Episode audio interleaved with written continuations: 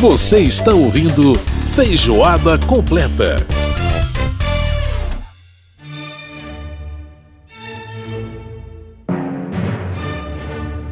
Muito bem, estamos de volta com Feijoada Completa, agora nesse clima mais erudito, né? A gente está ouvindo um trechinho da segunda, é, do segundo movimento da nona sinfonia de Beethoven.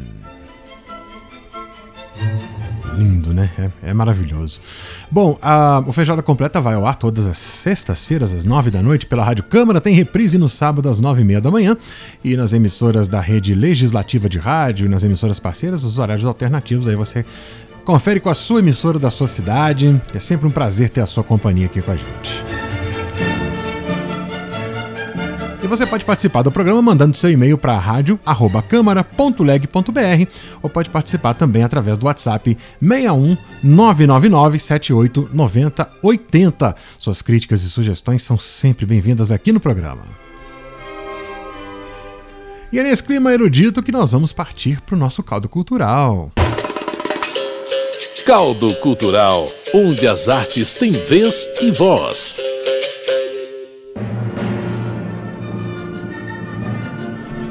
Muito bem, agora a gente está ouvindo um trecho do quarto movimento da Nona Sinfonia de Beethoven.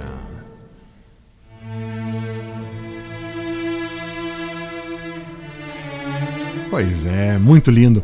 O Festival de Inverno de Campos do Jordão, gente, famoso, né? Chegando à sua 51ª edição, com uma novidade importante, né? Totalmente online. Na verdade, assim, vai haver eventos presenciais, é, com a, distanciamento, com todos os protocolos, mas todas, todos os eventos do festival serão transmitidos tanto pela página do próprio festival, quanto pela TV Cultura de São Paulo, quanto pela Rádio Cultura FM de São Paulo. Então você vai poder conferir as apresentações né, nesse ano com. Então o Brasil inteiro vai participar do Festival de Inverno de Campos do Jordão. Bacana demais. E é sobre esse assunto, né, vamos falar um pouquinho sobre o festival, sobre essa novidade do, do online, tudo isso com o curador, né, o coordenador, na verdade, coordenador artístico pedagógico do Festival de Inverno de Campos do Jordão, Fábio Zanon. Fábio, prazer falar com você, prazer ter você aqui no nosso programa, tudo bem? Tudo bem, obrigado, prazer é meu. Bom, vamos falar então sobre essa modalidade online, quer dizer, esse, essa novidade né, de um festival de inverno que já é tradicional, né, mais de 50 edições aí, e agora é feito inteiramente online. Como é que está sendo esse desafio, Fábio? É, e como é que tem sido a resposta já? O festival começou no dia 3, né? Como é que vocês uhum. têm sentido a recepção do público nessa, nesse novo formato? Olha, é, é, tem duas questões. A questão do público, claro que a gente tem um público presencial limitado por causa do momento, mas tem um público de internet. Então, todos os conceitos do festival estão em formato híbrido. Ou seja, as pessoas que não podem assistir lá em Campos do Jordão estão assistindo de casa no nosso canal no YouTube. E isso está tendo uma boa visita. Alguns concertos atingem alguns picos bem expressivos. E eu acho que é uma coisa que veio para ficar, mesmo que a gente volte a um ritmo mais normal, em que você possa é, esgotar a lotação do teatro. Nas próximas edições do festival, parece que é uma coisa que veio para ficar, que a gente vai continuar transmitindo. Agora, entre os estudantes, que são realmente o coração do festival, né, a gente tem 135 estudantes esse ano, quer dizer, um número reduzido, e isso, claro, foi muito afetado, porque prática de orquestra é uma prática de, de se juntar com as pessoas, é uma atividade social, antes de mais nada. É verdade. E a gente está tendo que fazer, principalmente as aulas de instrumento, tem que, é, tem que seguir protocolos de segurança muito rígidos para evitar contaminação. Então, toda semana todo mundo é testado, é, as aulas são feitas com distanciamento, com placas de acrílico entre professor e alunos. Você não pode é, ter grupos de alunos dentro da sala, tem que ser um de cada vez. Agora, os ensaios orquestrais, a gente teve que reduzir o tamanho da orquestra. Então, ao invés de fazer uma grande orquestra sinfônica, como é o nosso hábito, com 110 músicos, a gente fez duas orquestras de 55. Então, a gente vai tocar um repertório mais adequado para esse tamanho, é, e para manter a, o distanciamento no palco, né? Então, entre cada músico tem dois metros, é, nos sopros, um metro e meio nas cordas, todo mundo que no conhecimento de sopros a máscara. É, é um pouco, é, como é que eu vou dizer, um pouco severo, né, o ambiente, mas eles precisam voltar a tocar, eles precisam voltar a entender que a profissão deles vale a pena e que mesmo num período em que a gente acaba sendo um pouco desvalorizado, isso tem uma, tem um, uma função no mundo, né? Então, É, eu, essa questão da transmissão realmente eu acho que é, veio, veio para ficar. Agora, é, nós, é, a, você falou do caráter pedagógico, né? O festival, quer dizer, além de, obviamente, as apresentações que o público, que é a, a parte que o grande público curte muito, mas tem uma parte pedagógica é, muito importante, né? A preparação, estudos, é, alunos, inclusive, que são é, bolsistas, depois tem né, toda essa questão do encaminhamento também para cursos fora. Como é que funciona essa parte pedagógica do festival, Fábio? Pois é, nós fazemos uma seleção de alunos, né? Varia muito o número. Num ano em que a gente tem liberdade total, a gente chega a ter quase 200 alunos é uma academia orquestral, essencialmente. Né? É, uma, é, uma, é uma escola de inverno para você dar um polimento final, uma formação final para os melhores estudantes selecionados uhum. que estão ali à beira de se tornarem profissionais. Então, quer dizer, a gente é, tem que trazer professores internacionais, a gente tem que fazer toda espécie de treinamento adequado para músicos de orquestra e também para piano e violão e, uh, e tem que ter a prática de tocar em orquestra. Né? Então, normalmente os concertos da, da, orquestra do festival são, são espetáculos muito procurados, porque eles tocam até com mais vontade, com mais gana do que muitas orquestras profissionais. A gente tem um grande orgulho do, do setor pedagógico, porque é isso mesmo, é para isso que o festival serve, para formar a nova geração de músicos a próxima geração vai ser ainda melhor. A cada ano que passa, a gente tem uma qualidade ainda melhor entre os nossos alunos. Eles são bolsistas, quer dizer, como eles conquistaram uma vaga com um exame de. Normalmente nós damos alojamento, comida, transporte, tudo. Este ano não pode dar alojamento por causa do distanciamento. Uhum. Então a gente está fazendo somente com alunos residentes em São Paulo. Né? Mas eles vêm até a sala São Paulo, são testados e tal. Fábio, agora, é, você, você falando a respeito dessa questão uhum. da Sala São Paulo, o festival, ele tem, é, apesar de ser de Campos do Jordão, tem eventos que acontecem na Sala São Paulo, que é na capital paulista, né? Pois é, olha só, assim, o Festival de Campo do Jordão, apesar de ser um evento muito tradicional, já com um ano, a gente não tem um centro de estudos lá em Campos do Jordão, quer dizer, você tem, não tem salas de aula, tem salas de ensaio, não tem alojamento e tal. Então, é claro, é uma operação que pode ser um pouco custosa, porque, enfim, quando você não tem uh, o teu próprio centro de estudos, você tem que alugar, né? Então, em anos, anos mais vacas gordas, por assim dizer, a gente conseguia fazer isso. Daí, ao longo dos anos uh, 2010, uh, com a quebra de orçamento que a gente teve, a nossa alternativa foi passar esse setor pedagógico para a Sala São Paulo, porque a, além do teatro ser maravilhoso, você tem uma disponibilidade de, de, espaços muito grande. Você tem muitas salas de ensaio, muitas salas de aula.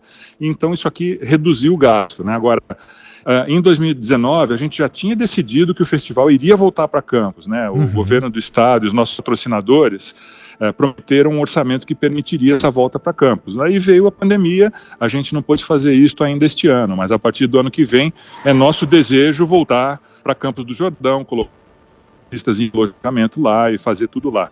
Agora, é uma coisa boa você ter um pouco da Sala São Paulo, porque daí, por exemplo, você ensaia um concerto de orquestra uhum. para tocar em Campos do Jordão e você toca lá e toca na Sala São Paulo também. Para os estudantes, isso é uma grande experiência, porque é um teatro é, moderno, um teatro com uma acústica maravilhosa, com condições físicas que nenhuma outra sala tem no Brasil.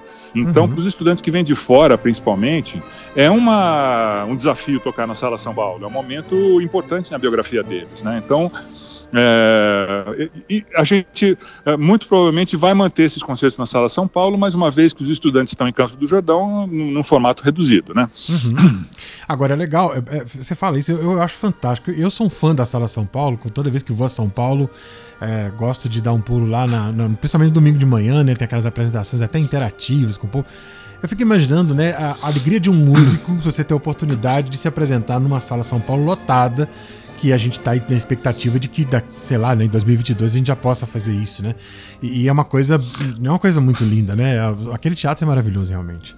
Então é é, é maravilhoso e, e eles conseguiram é, sobreviver ao período de pandemia, porque como é uma sala grande que tem uma equipe técnica absolutamente maravilhosa, foi possível fazer uh, concertos com distanciamento. Então você, claro, lota somente um terço da sala, mas com a mais absoluta segurança, tanto para os artistas no palco quanto para o público na plateia. Uhum. Né? Eles estão em atividade desde agosto e não teve nenhum caso de contaminação. Então as pessoas que querem vir para a Sala São Paulo ou para o auditório de Campos do Jordão podem ir sossegados. É só obedecer as nossas instruções que uh, o nosso protocolo de segurança parece ser muito eficiente. Ah, que coisa boa.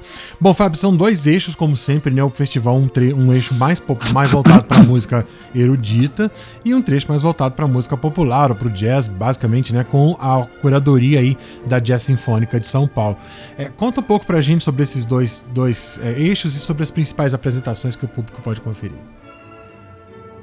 Olha, é assim, é claro que a música popular de alta qualidade, a famosa MPB clássica, assim, é, eles são nossos amigos, são nossos uh, parceiros, né? É um tipo de música que também exige muita formação, exige muita disciplina, muita dedicação.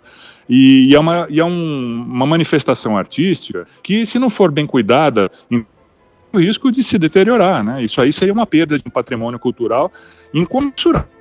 Né? Então, a gente sempre quis fazer também uma, uma, uma, programação e uma atividade pedagógica nesse setor. É, como não fazer atividade pedagógica neste ano, porque são muitos de sopro, isso aí cria uma dificuldade grande nos ensaios com distanciamento. Né? É verdade. É. A gente é, é teve esse eixo na programação Jazz Sinfônica, que é uma orquestra especializada em arranjos de música popular, que é mantida também pelo governo do estado de São Paulo, e uhum. estão fazendo essa série de quatro concertos com artistas convidados aqui na Sala São Paulo, que estão sendo transmitidos pela TV. Agora, a partir de janeiro, quando a pretende ter o festival de verão, daí a gente vai tentar montar também um curso, né, um, uma academia de estudos para esse setor da música. Maravilha. Fábio Zanon, coordenador artístico pedagógico do Festival de Inverno de Campos do Jordão, conversando aqui com a gente. Portanto, fica aí o convite para você ouvinte, pra, através da TV Cultura, através da, do site também do festival, acompanhar as apresentações. Você que não é de São Paulo e não vai em Campos do Jordão, mas pode acompanhar pela internet e também pela TV Cultura e pela Rádio Cultura FM de São Paulo é, essas apresentações. Fábio, quero agradecer muito a sua participação. Lembrando que o festival vai até dia 1 de agosto. Obrigado, Fábio. Grande abraço, viu? Ok. Tudo de bom. Tchau, tchau. Obrigado a você. Tchau. Muito bem, a gente ouviu a participação do Fábio Zanon, coordenador artístico pedagógico do Festival de Campos do Jordão, Festival de Inverno, que esse ano homenageia Ludwig van Beethoven. É exatamente os 250 anos de nascimento de Beethoven, completados em 2020. Beethoven que nasceu no dia 16 de dezembro de 1770. Então, celebração do Beethoven, a gente também fecha o feijoada completa com ele, Ludwig van Beethoven, essa gravação lindíssima da Nona Sinfonia, esse trecho aqui que é o Ode à Alegria, né, que é um dos mais conhecidos trechos da Nona Sinfonia de Beethoven. O Feijoada Completa está terminando, a produção do programa foi da Lucélia Cristina e a apresentação minha Edson Júnior. Eu saio de férias, o Feijoada Completa fica nas mãos do meu querido amigo Cláudio Ferreira e a gente volta em agosto, né, com você. Vamos ficar com saudade, mas vamos aproveitar e descansar um pouquinho. Vamos então com Ode à Alegria, Beethoven, fechando o nosso Feijoada Completa de hoje. Grande abraço, gente, e até a próxima!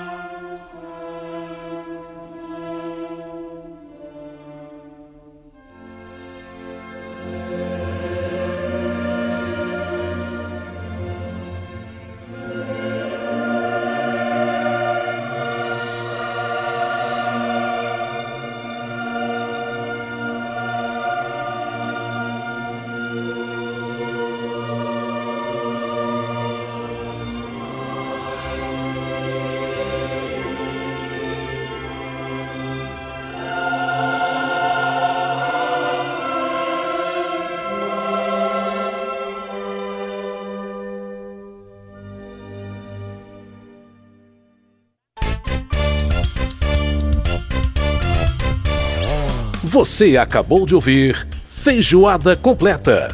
Música e informação com tempero especial para fechar os trabalhos da semana.